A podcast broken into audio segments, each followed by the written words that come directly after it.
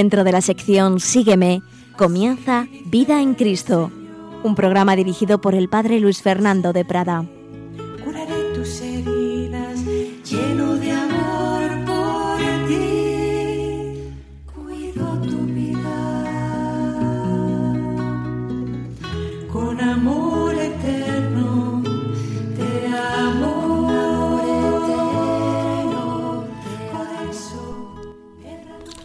Sean Jesús y María. Un cordialísimo saludo, querida familia de Radio María. Aquí estamos un día más para profundizar en estos temas de teología espiritual, de espiritualidad, de la fe llevada a la vida, la vida que debe basarse en la fe y prosiguiendo lo que habíamos comenzado en un día anterior de resumir, prácticamente leer un poquito resumido lo que nos dejaba escrito el Papa Benedicto XVI, no como Papa, sino como teólogo Joseph Ratzinger, en el primer volumen que publicó de su libro Jesús de Nazaret.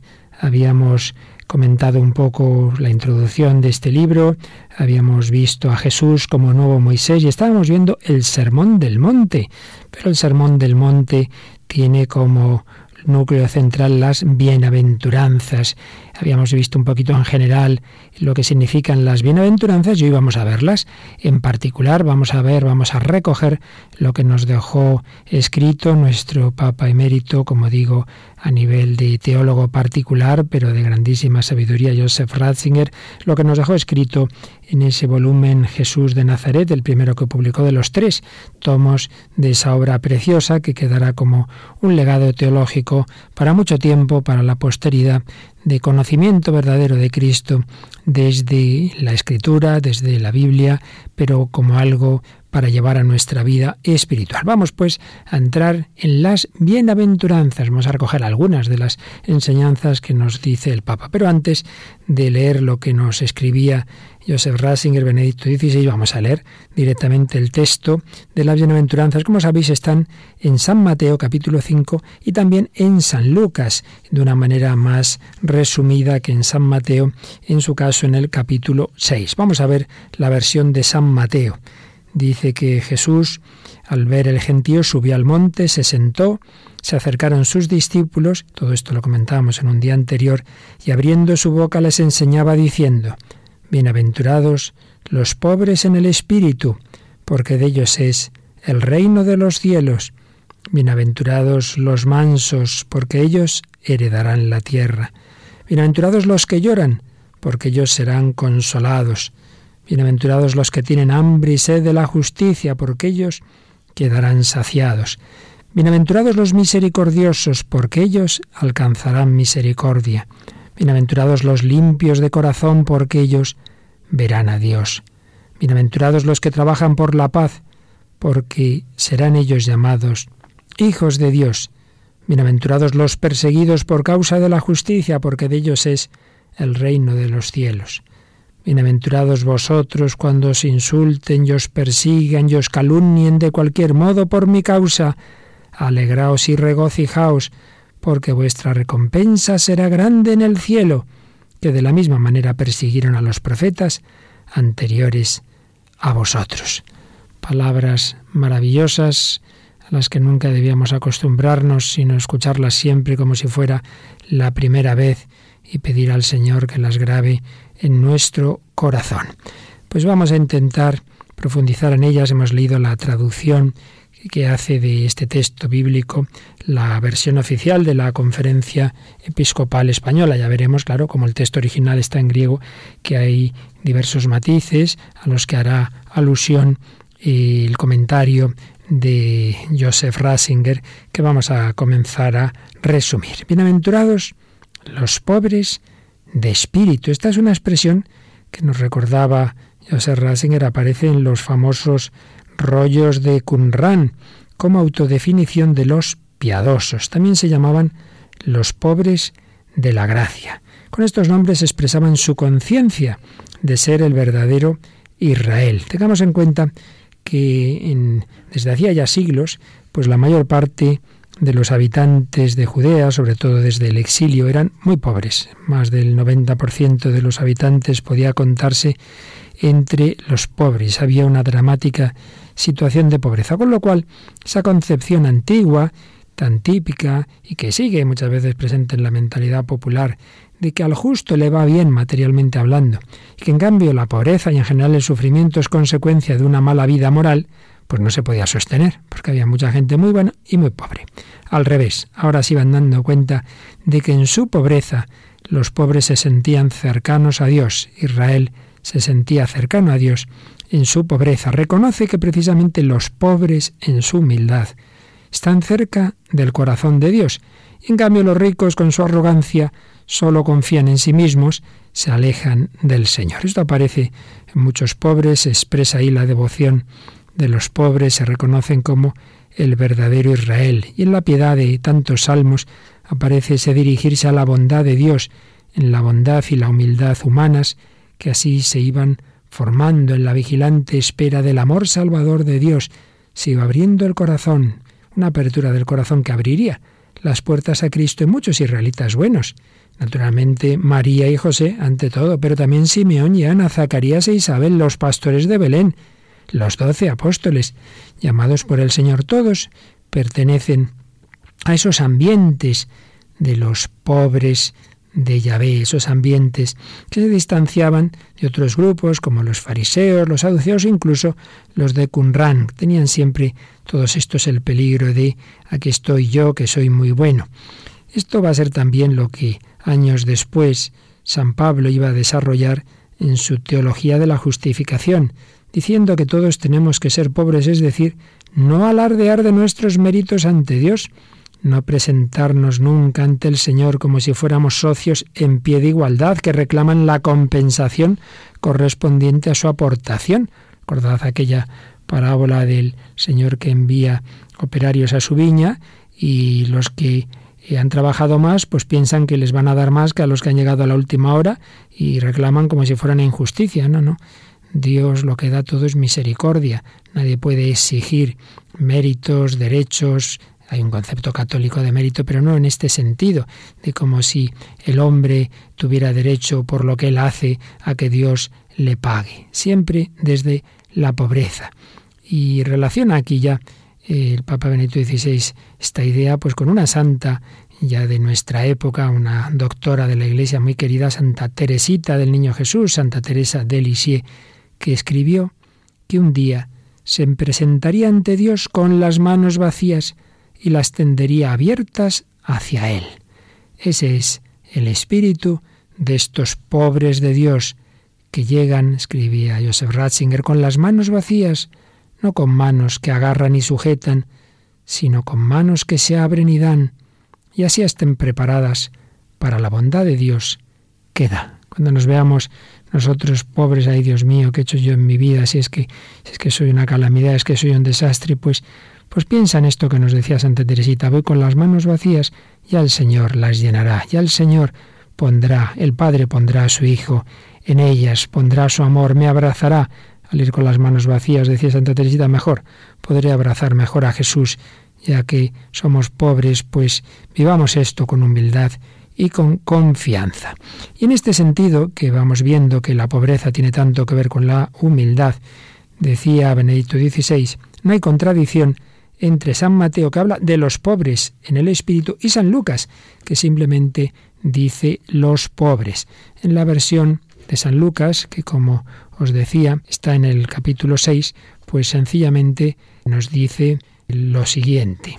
Bienaventurados los pobres, porque vuestro es el reino de Dios. Bienaventurados los pobres, sin más, porque vuestro es el reino de Dios. Algunos, comentaba Joseph Ratzinger, pues dicen que en realidad el sentido original sería este, los pobres sin más. Y San Mateo habría espiritualizado el concepto de pobreza, bienaventurados los pobres de espíritu, mientras que no, San Lucas pues lo entendía en un sentido puramente material. Pero claro, comenta comentaba Benedicto XVI, que quien lee San Lucas y ve todo el Evangelio de San Lucas se da perfecta cuenta de que San Lucas siempre está hablando de ese sentido de humildad de, los pobres en el espíritu, que no está hablando sin más de una pobreza económica, material, algo de tipo sociológico. En el fondo dicen lo mismo San Mateo y San Lucas. Por un lado, la pobreza de que se habla nunca es un simple fenómeno material, la pobreza puramente material no salva, aunque es verdad que los más perjudicados de este mundo pueden contar de un modo especial con la bondad y la misericordia de Dios, pero el corazón de los que no poseen nada puede endurecerse, puede envenenarse. Pues cuántas veces lo hemos visto en la historia, puede ser malvado, puede estar lleno de afán de poseer, puede olvidar a Dios, con lo cual el pobre material puede ser rico en el fondo espiritual. Ahora, también es verdad que no bastaría con decir, no, no, lo que importa es la pobreza espiritual, da igual, pobreza material. Hombre, no es tampoco algo puramente espiritual.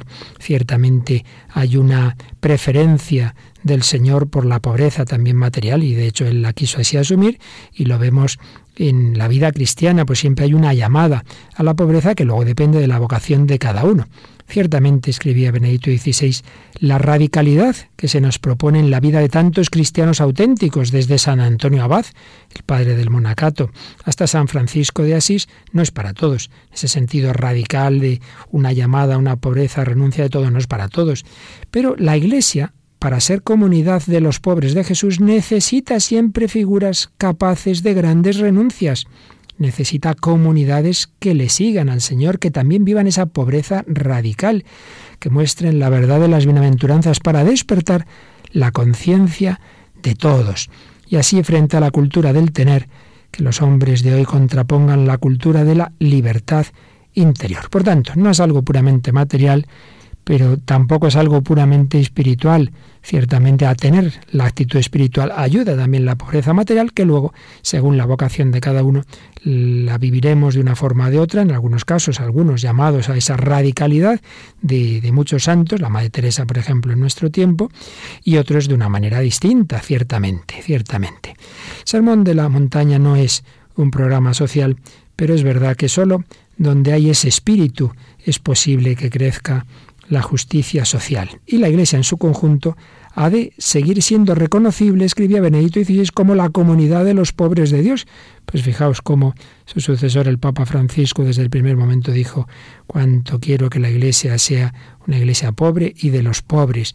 Pues esto lo han visto todos los papas con verdadero espíritu, todos los santos, iglesia de los pobres, que no quiere decir, repetimos, que todo el mundo tenga que ser pobre material, pero que ciertamente el espíritu de la Iglesia no puede ser de ostentación, no puede ser de lujo, tiene que ser reconocible y en ella tiene que haber también personas que vivan la pobreza de una manera más radical. Bienaventurados los pobres de espíritu, bienaventurados los pobres, porque vuestro es el reino de Dios, vuestro es el reino de los cielos es lo mismo. Y aquí de nuevo, Benedicto XVI acudía a San Francisco de Asís porque nos decía que los santos son los mejores intérpretes de la escritura. Muchas veces empiezan los exegetas, esto quiere decir esto, lo otro, bueno, muy bien, pero los santos son los que lo han vivido. Y muchas veces, claro que sí, interpretan mucho mejor que el mejor exegeta la escritura, lo interpretan con su vida. La interpretación de la escritura, escribía Papa Benedicto, no puede ser un asunto meramente académico, ni se puede relegar a un ámbito exclusivamente histórico. Cada paso de la escritura lleva en sí un potencial de futuro que se abre solo cuando se viven y se sufren a fondo sus palabras.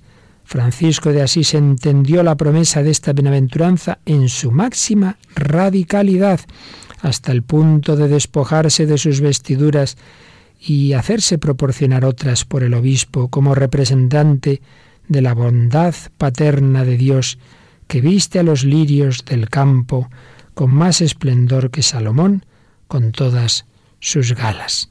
Esta humildad extrema era para Francisco sobre todo libertad para servir, libertad para la misión, confianza extrema en Dios.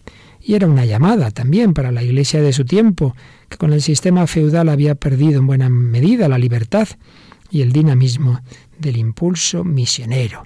Significaba una íntima apertura a Cristo, con quien Francisco mediante la llaga de sus estigmas se iba a identificar plenamente. Pero fijémonos en que el mismo Francisco de Asís, en la evolución que va teniendo, se da cuenta de que esa llamada a la pobreza no todo el mundo tiene que vivirlo de la misma forma. Y la prueba está en que él también va a fundar la tercera orden. Tercera orden, es decir, la de aquellos que viven en el mundo, la de aquellos seglares que viven el espíritu franciscano, pero claro, no lo viven con esa pobreza radical de los eh, hermanos menores o de las hermanas que llamaríamos luego las clarisas. Hay dos formas de vivir la pobreza, no tener y tener como si no se tuviera, expresión de San Pablo en primera Corintios 7, 29. Hay que aprender esta tensión interior como la exigencia quizá más difícil, tener como si no se tuviera, apoyándose en quienes han decidido seguir a Cristo de una manera radical, como es San Francisco, como es Santa Clara, pero viviéndola en el mundo, viviendo la pobreza de otra forma. ¿Qué significa el reino de Dios? Lo vemos claramente en San Francisco. Francisco pertenecía a la Iglesia y al mismo tiempo figuras como él despiertan en la Iglesia la tensión hacia su meta futura, aunque ya presente. El reino de Dios está cerca. Dichosos los pobres, porque vuestro es el reino de Dios. Vamos a pensarlo un momentito, vamos a pedir la intercesión de San Francisco y de tantos santos que han vivido la pobreza, que se han apoyado en el Señor, una pobreza material según la llamada que Dios les ha hecho, pero sobre todo esa pobreza espiritual a la que todos estamos llamados, esa humildad, ese no apoyarnos en nosotros mismos, ese no creernos buenos. Uno puede ser pobre y muy soberbio, con lo cual no vive esta bienaventuranza. Francisco de Asís, hermanos y hermanas que habéis vivido la pobreza, ayudadnos a vivir esta bienaventuranza del Señor Jesús.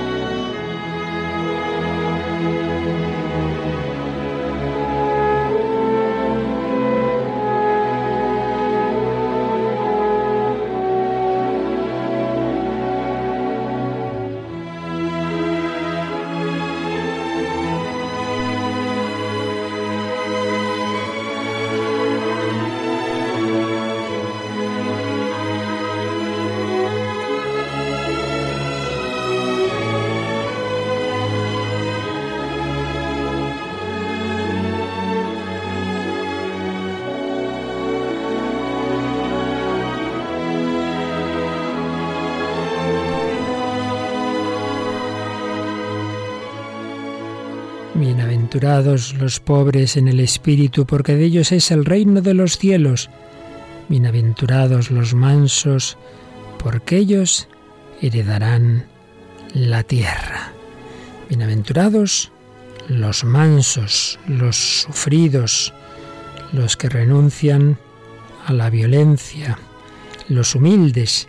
Hay diversos matices, nos explicaba Benedicto XVI en su libro Jesús de Nazaret, en la palabra griega prais que está detrás de este que de esta palabra que traducimos los sufridos, los mansos, los humildes, vemos que es parecida a la primera bienaventuranza. Y como textos que nos ayudan a entender lo que se quiere decir, tenemos, por ejemplo, eh, lo que nos dice el libro de los números sobre Moisés. Moisés era un hombre muy humilde, el hombre más humilde sobre la tierra, números 12.3. Y entonces recordaba eh, Benedicto XVI cómo no pensar en este sentido las palabras de Jesús, cargad con mi yugo y aprended de mí que soy manso y humilde de corazón. Cristo es el nuevo, el verdadero Moisés, como veíamos en una charla anterior. En él se hace presente esa bondad pura que corresponde precisamente a aquel que es grande. Y otro texto importante para entender lo que hay detrás de esta bienaventuranza y de esa palabra prais, humilde, manso, es el profeta Zacarías, capítulo 9, 9 y siguientes. Alégrate, hija de Sión, canta, hija de Jerusalén, mira a tu rey, que viene a ti justo y victorioso, modesto y cabalgando en un asno, en un pollino de borrica.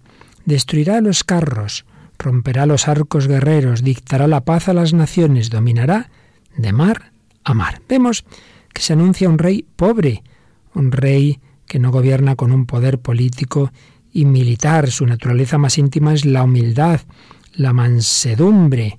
Y esto se manifiesta en que no llega en los grandes carros y caballos de los grandes reyes, sino montado en un asno, la cabalgadura de los pobres. No viene en carros de guerra. Por otro lado, se dice que su reinado es universal, de mar a mar.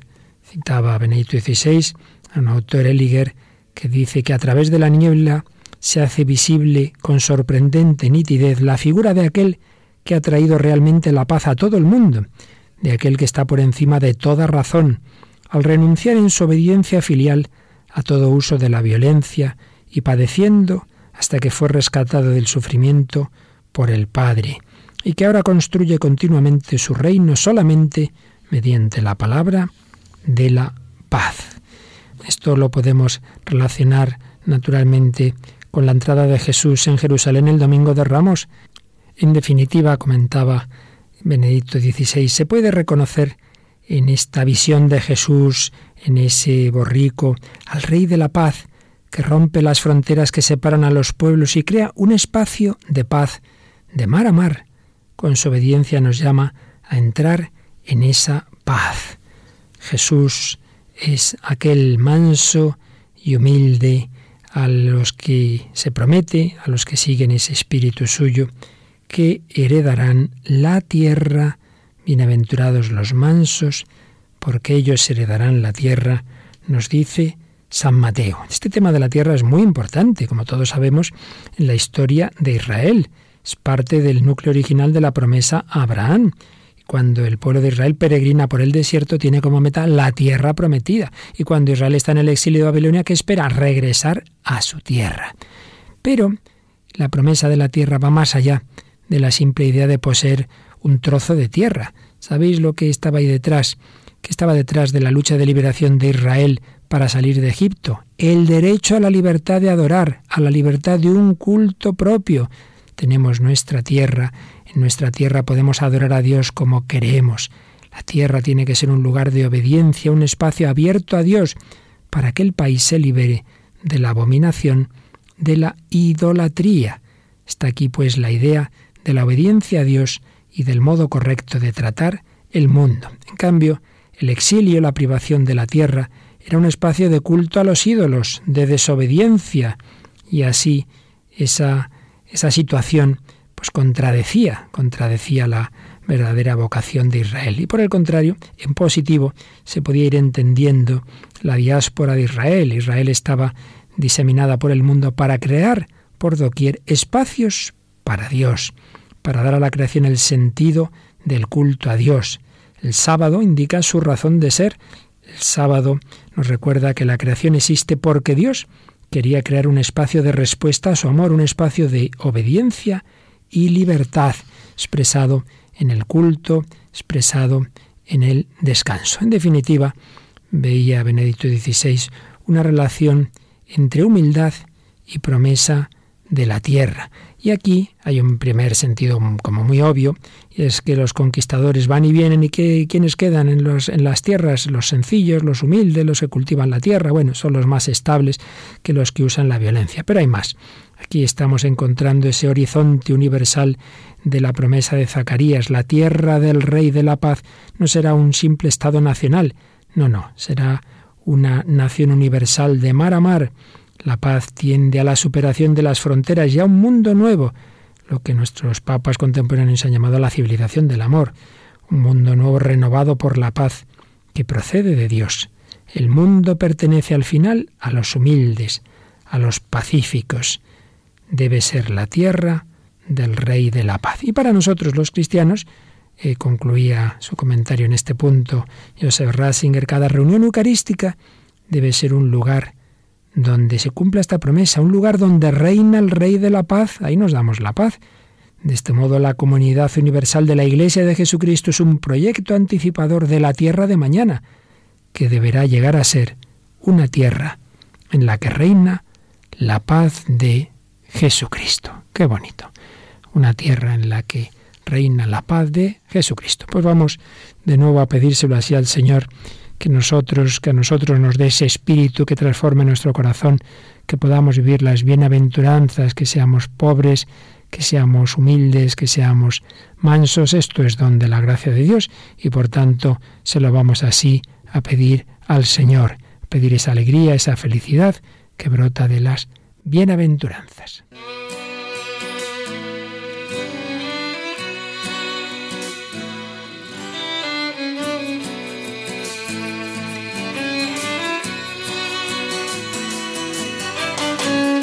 En un mundo donde crece el mal, donde la violencia es ya normal, ante nuestros ojos cunde la locura y a los cuerdos nos quieren acostumbrar, pero no, no hay nadie que nos recuerde la verdad y es que Dios nos puede cambiar, que el amor que viene de Él lo tenemos que irradiar, que la paz comienza en tu corazón. Dichosos vosotros si trabajáis por la paz, dichosos vosotros. No existe mayor dignidad que ser llamados los hijos de Dios que haber heredado su reino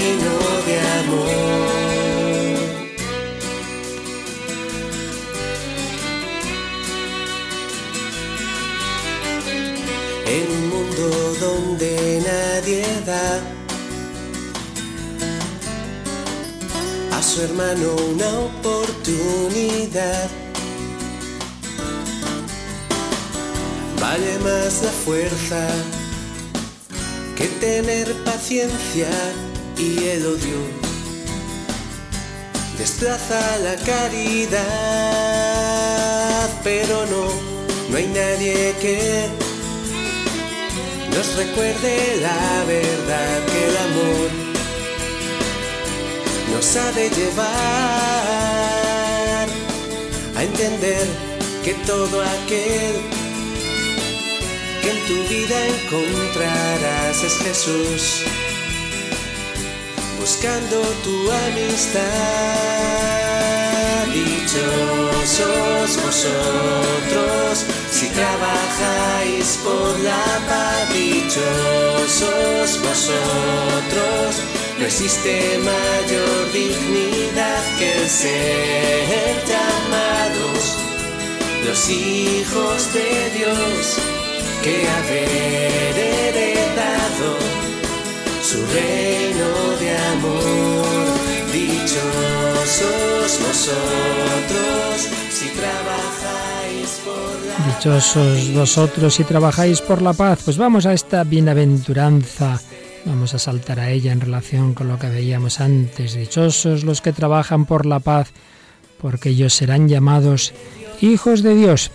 Aquí Benedicto XVI hacía una relación que luego iba a desarrollar cuando publicara el libro sobre la infancia de Jesús, una relación entre Jesús y los emperadores de Roma, como Augusto había sido ensalzado como salvador de todo el género humano y gran portador de paz. Ya César había pretendido antes el título de pacificador de la ecumene. Por supuesto, en Israel tenemos a Salomón, cuyo nombre incluye el vocablo salom, paz, que está también en la palabra Jerusalén. El Señor había prometido a David, en sus días concederé paz y tranquilidad a Israel. Será para mí un hijo y yo seré para él un padre. Comenta Joseph Ratzinger, con ello se pone en evidencia la relación entre filiación divina y realeza de la paz. Jesús es el Hijo. Por eso solo Él es el verdadero Salomón, el que trae la paz. No Julio César, no Augusto, Jesús. Establecer la paz es inherente a la naturaleza del ser Hijo. Por tanto, esta bienaventuranza invita a ser y a realizar lo que el Hijo hace para llegar así a ser hijos de Dios. Bienaventurados los que trabajan por la paz, porque ellos serán llamados hijos de Dios. Jesús lo es con mayúscula el Hijo eterno natural de Dios, nosotros los hijos adoptivos. Y comentaba Papa Emérito que naturalmente esto vale en primer lugar en el ámbito personal de la vida de cada uno. Todos lo sabemos que en primer lugar hace falta la paz en nuestro corazón Decía San Pablo, en nombre de Cristo os pedimos que os reconciliéis con Dios. Ahí empiezan las cosas. La enemistad con Dios es el punto de partida de toda corrupción del hombre. Superarla es el presupuesto fundamental para la paz en el mundo. Solo el hombre reconciliado con Dios puede estar también reconciliado y en armonía consigo mismo y por tanto puede crear paz a su alrededor y en todo el mundo. Pues bien, lo sabemos, si una persona no está bien espiritualmente, uno está descentrado, uno no está con Dios, no está a gusto consigo mismo, se siente mal y entonces lo paga con todo el mundo y organiza guerras en todas partes a su alrededor, pero porque en el fondo él no está bien uno no está a gusto consigo mismo, no se ama a sí mismo, pues no puede amar a los demás, si ni siquiera se ama a sí mismo, pero es que para ello necesitamos estar en armonía, en esa serenidad interior que solo Dios puede darnos. Por tanto, paz en el interior, paz con Dios, de ahí vendrá la paz con los cercanos y de ahí vendrá la paz universal y con la creación. Que haya paz en la tierra, lo que dijeron los ángeles en Belén, es voluntad de Dios y una tarea encomendada al hombre. El cristiano sabe que el perdurar de la paz va unido a que el hombre se mantenga en la eudoquía de Dios, en su beneplácito, gloria a Dios en el cielo y en la tierra, paz a los hombres de su beneplácito. Ese empeño de estar en paz con Dios es una parte esencial del propósito por alcanzar la paz en la tierra. Por eso concluía este, esta parte Joseph Ratzinger diciendo, cuando el hombre pierde de vista a Dios fracasa la paz y predomina la violencia con atrocidades antes impensables, como lo vemos hoy de manera sobradamente clara. Pues sí, mundo contemporáneo sin Dios es el mundo de las mayores atrocidades. ¿Cuántas veces se dice, bueno, esto son cosas de la Edad Media? ¿Pero qué Edad Media? Las peores atrocidades de la historia las hemos visto en el siglo XX y las estamos viendo todavía hoy día. Pero vamos a volver atrás y vamos a ir a otra bienaventuranza. Bienaventurados los que lloran o los afligidos, porque ellos serán consolados. Y se preguntaba Benedicto XVI, ¿es bueno estar afligidos? ¿Cómo puede ser eso de llamar bienaventurada a la aflicción? Claro, y aquí distingue dos tipos de aflicción. Una que ha perdido la esperanza, que ya no confía en el amor y la verdad, que abate y destruye al hombre por dentro. Es ese tipo de aflicción que nos desanima, que nos deja tristes, eh, que no sirvo para nada, yo es que ya no, no tengo solución. Bueno, esa evidentemente no es la aflicción a la que se refiere esta bienaventuranza. Pero hay otra, otra aflicción provocada por la conmoción ante la verdad y que lleva al hombre a la conversión, a oponerse al mal, pero con esperanza. Esta tristeza regenera porque enseña a los hombres a esperar y amar de nuevo. Y nos ponía Papá dos ejemplos muy claros. Un ejemplo de la primera forma de aflicción de la mala es Judas, quien perdió la esperanza y por eso se ahorcó. En cambio, ejemplo de la segunda es Pedro.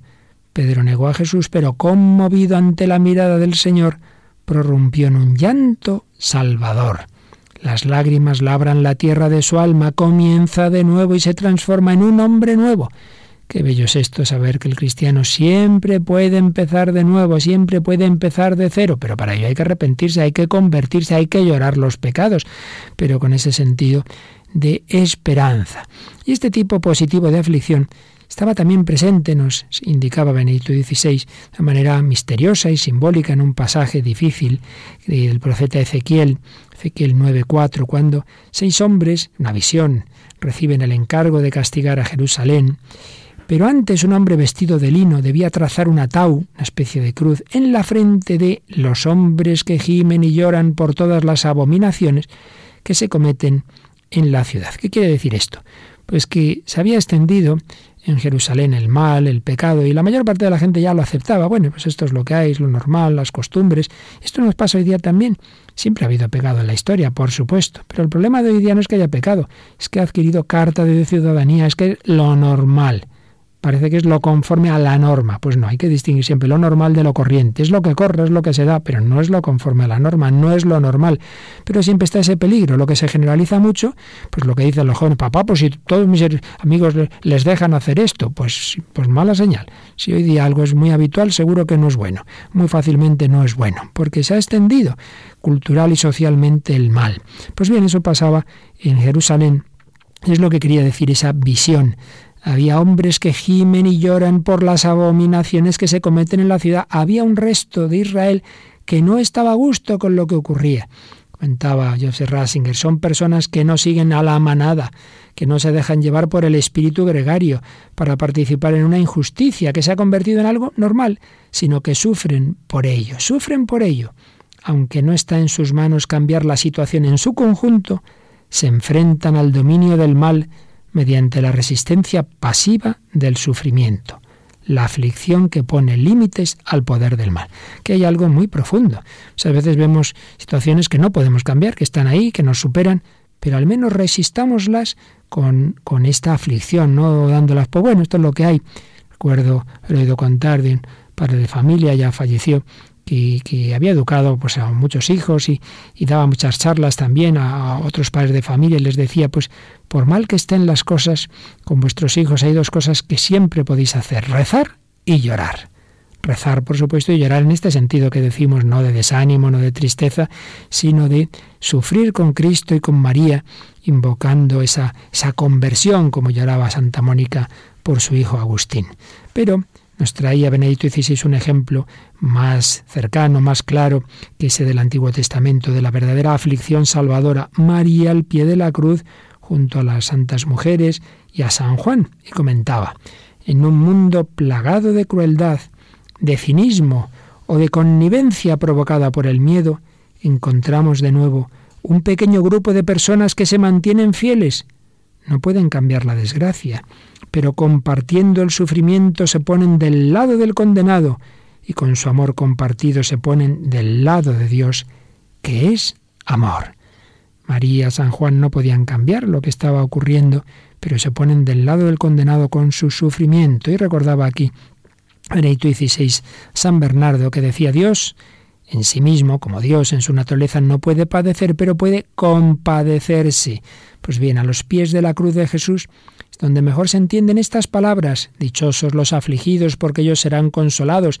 Ahí está afligida María, San Juan, las santas mujeres, quien no endurece su corazón ante el dolor, ante la necesidad de los demás, quien no abre su alma al mal, sino que sufre bajo su opresión, dando así razón a la verdad, a Dios, ese abre la ventana del mundo de par en par para que entre la luz. A estos afligidos se les promete la gran consolación. Ellos serán consolados. Vamos a pedir al Señor ese consuelo, vamos a pedirle esa paz, esa serenidad en medio del dolor, esa serenidad, esa aflicción que va unida a la esperanza. Vamos a pedir que nada realmente nos turbe, que nada nos espante, como nos diría nuestra Santa Teresa. Vamos a pedir ese consuelo de esta bienaventuranza.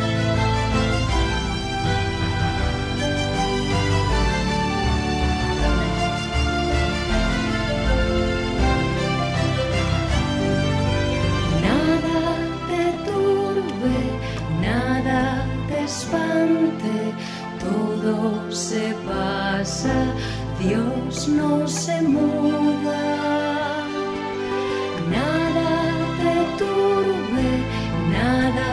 espante, todo se pasa, Dios no se muda.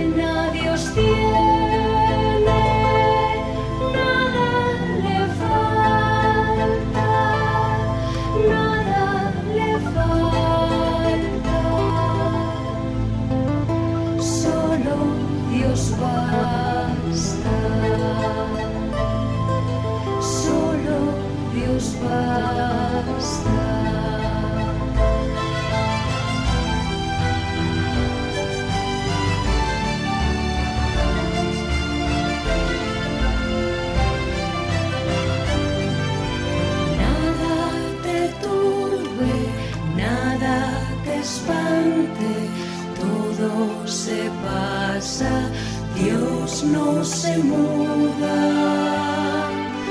Nada te turbe, nada te espante, todo se pasa, Dios no se muda.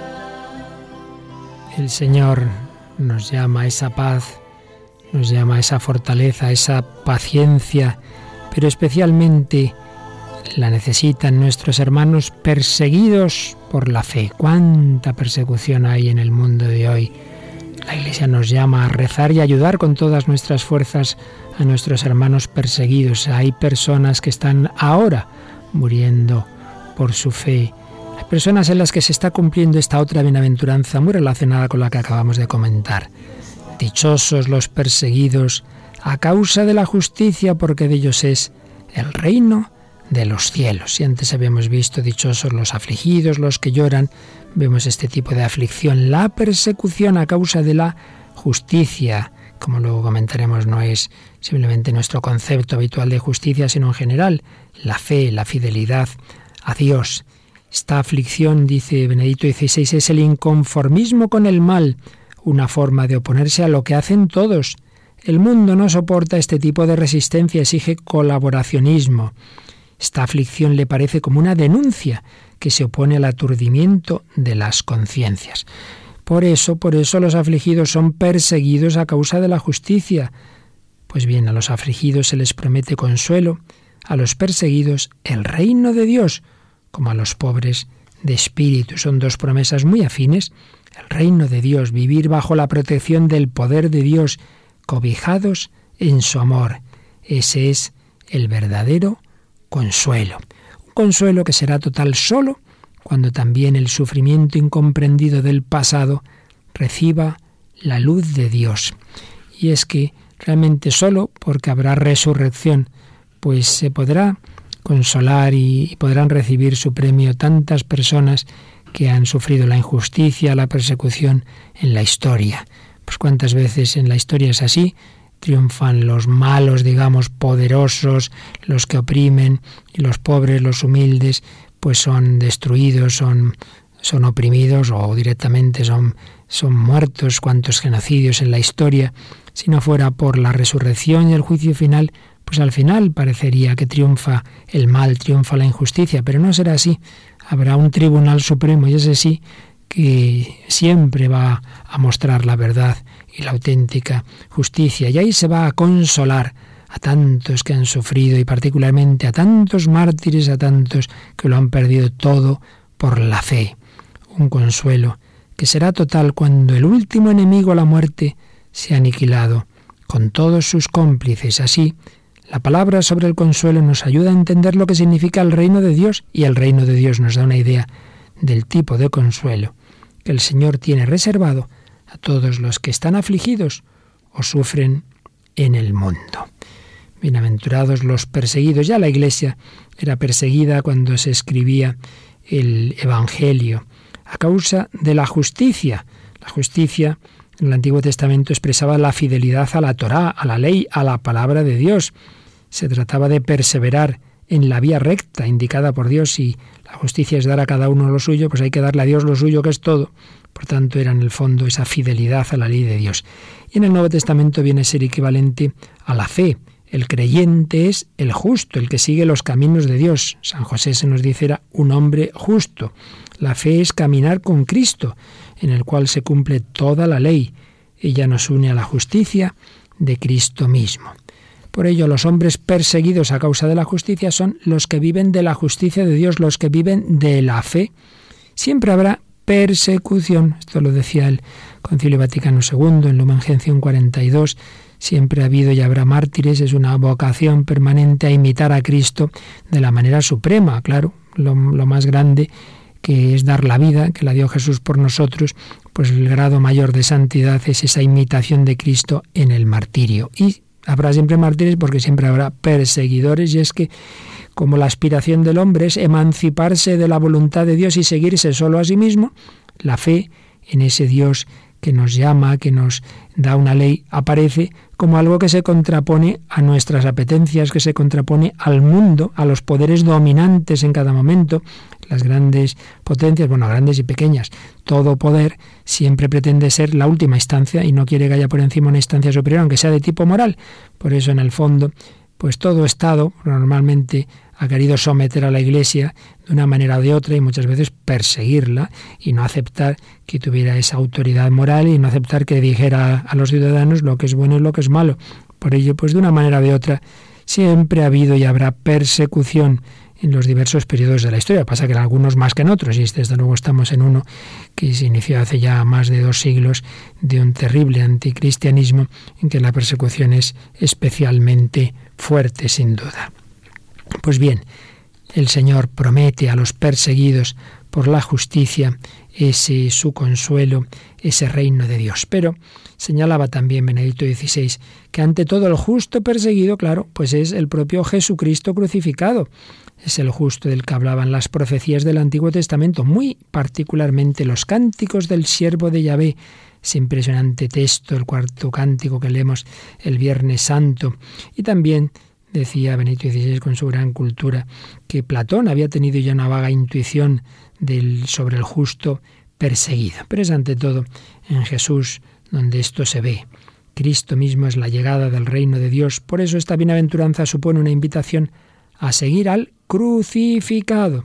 Y fijaos que Jesús luego eh, dice, Bienaventurados seréis cuando os insulten os persigan y os calunien de cualquier modo por mi causa, por mi causa.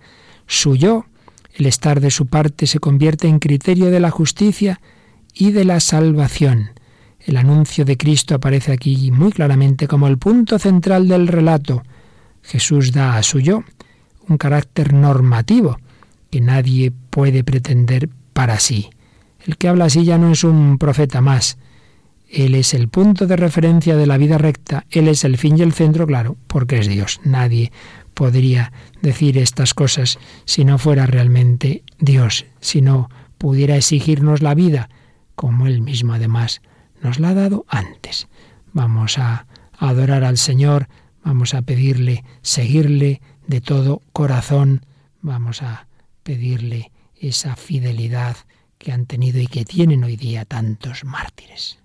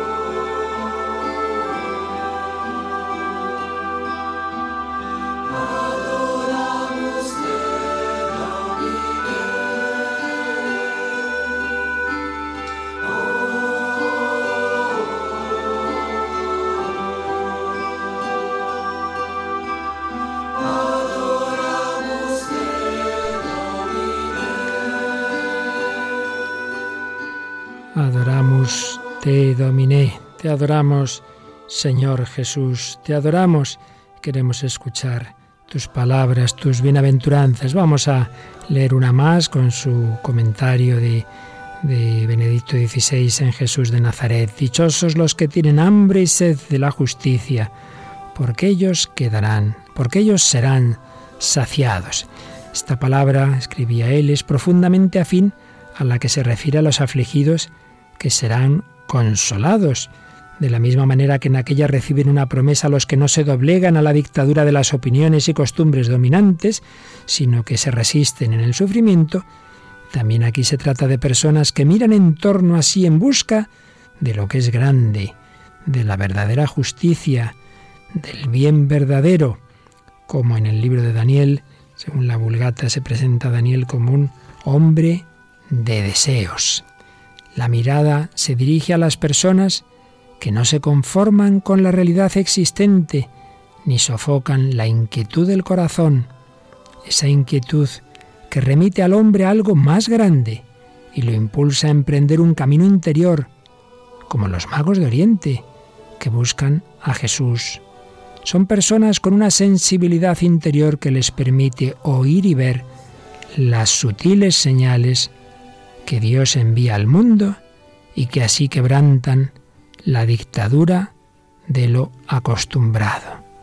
¿Quién no pensaría aquí en los santos humildes en los que la antigua alianza se abre hacia la nueva y se transforma en ella? ¿Quién no pensaría en Zacarías e Isabel, en María y en José, en Simeón y Ana, en los doce apóstoles? Tantas personas que en medio de su trabajo y vida cotidiana tienen ese deseo de Dios, tienen el corazón abierto, dispuesto a escuchar la llamada de aquel que es más grande. ¿O quién no pensaría también en el celo apasionado de San Pablo por la justicia, aunque estaba mal encaminado, pero le preparó para ser derribado por Dios? Podríamos recorrer así, escribía Joseph Ratzinger, toda la historia. Edith Stein, Santa Teresa Benedicta de la Cruz, dijo en cierta ocasión que quien busca con sinceridad y apasionadamente la verdad está en el camino de Cristo. De esas personas habla la bienaventuranza, de esa hambre y esa sed que son dichosas, porque llevan a los hombres a Dios, a Cristo, y por eso abren el mundo al reino de Dios. Pues vamos a dejarlo aquí, seguiremos en otro día con el comentario precioso, como vemos, que nos dejó José Ratzinger Benedicto XVI en Jesús de Nazaret, su comentario Las Bienaventuranzas. Veremos alguna bienaventuranza más y también alguna otra explicación sobre el Sermón del Monte, sobre las parábolas de Jesús, para que todas estas enseñanzas tan ricas que nos dejó Benedicto XVI las podamos aprovechar, no dejemos el libro ahí en un cajón, sino que lo podamos convertir en sustancia de nuestra vida espiritual, pues que la Virgen María que es quien mejor, después de Jesús naturalmente, ha vivido las bienaventuranzas, así nos lo dice también el catecismo de la Iglesia Católica, cuando en él se nos habla de las bienaventuranzas que dibujan el rostro de Jesucristo y describen su caridad, quedan inauguradas en la vida de la Virgen María y de todos los santos. Pues que la Virgen y todos los santos nos ayuden a vivir cada vez más estas bienaventuranzas, esta carta magna del Evangelio de Cristo.